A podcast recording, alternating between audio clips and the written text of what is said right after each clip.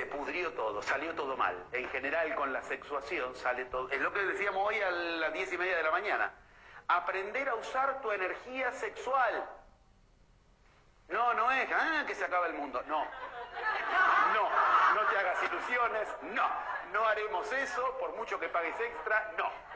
Lo que quiero, lo que quiero que entiendas es que tendrás que aprender a sexualizar tu realidad, a usar tu energía sexual porque estás a punto de concebir tu resultado.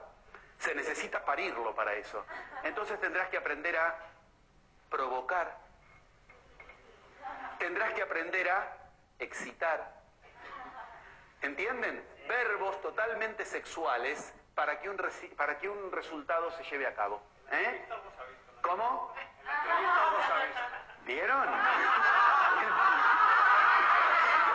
Bien si lo vieron, muy bien si lo vieron. Penetrar, provocar, excitar, son palabras claves en magia. Es decir, todo mago es muy seductor, entre otras cosas. ¿Por qué? Porque necesita la energía sexual poner en juego. Entonces podrás entender que es todo lo contrario de, no, yo estoy en la New Age, yo no.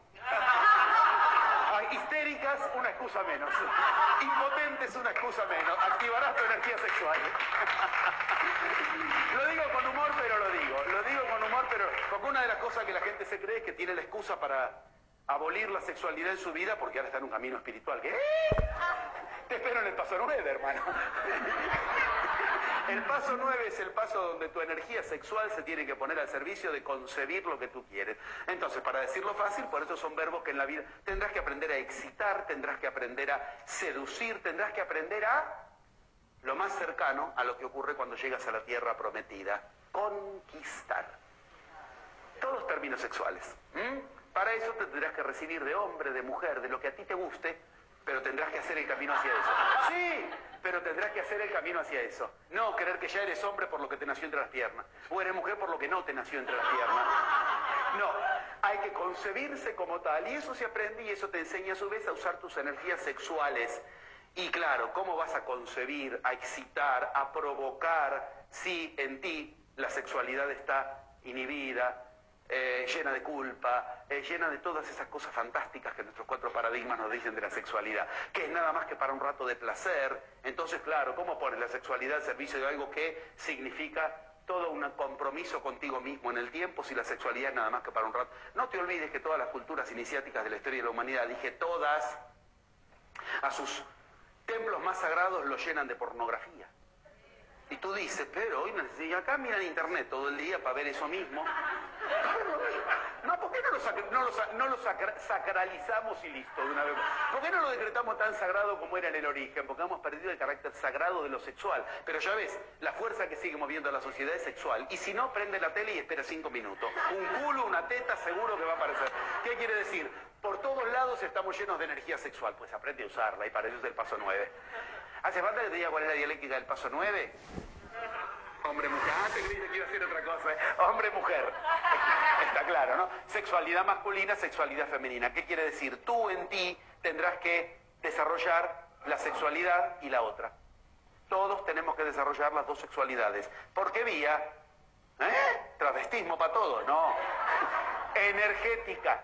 Tú tienes que tener las dos energías en ti si quieres concebir tu resultado. ¿Está claro? Y eso se aprende. ¿Con qué manejo mi energía masculina? ¿Con qué manejo mi energía femenina? Ahora, muchacho, uy, y después... Esos rituales donde unes las dos energías y entonces, uy, uy, uy. Bien. Eso genera lo que aprendiste en hace dos o tres seminarios, Yanantin y Masintin. Lo puedes hacer también en lo denso, uniendo parejas en ti con tu energía o con la energía de otro. En lo posible, es una cuestión en general de, de estas culturas que uno se busca a alguien del otro sexo, pero también entiende que, aunque te parezca mentira, tienes que, para algunas cosas, usar energía de tu propio sexo con tu propio sexo. ¿Qué? Ni lo sueñes, no te estoy diciendo lo que crees que te estoy diciendo.